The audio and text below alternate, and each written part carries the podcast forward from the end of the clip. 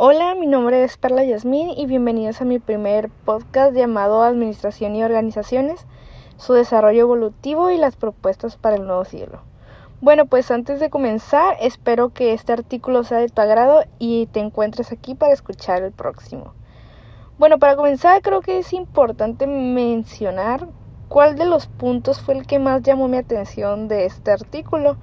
Y creo que para mí fue el pensamiento administrativo clásico ya que me sorprende la manera en que se relaciona el puesto y la persona para llevar a cabo una mayor productividad. Creo que es algo importante, así se tiene algo más eficiente, algo más eficaz.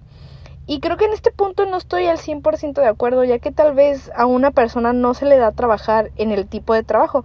O sea, hablando de a lo mejor a una mujer no se le da a trabajar de ser albañil porque es un trabajo muy pesado y tal vez nunca va a ser rápida en ninguno de los puestos que tenga el ser albañil.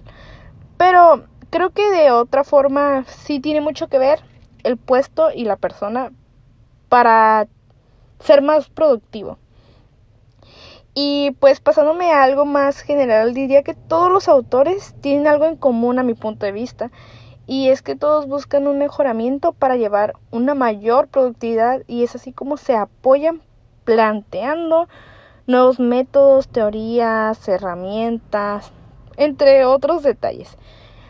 Sin olvidar mencionar que dichas propuestas evolucionan a bien o a mal, conforme al tiempo, así como también la administración ha sido llevada a lo que es ahora. Y pues yo me despido y muchas gracias por su atención.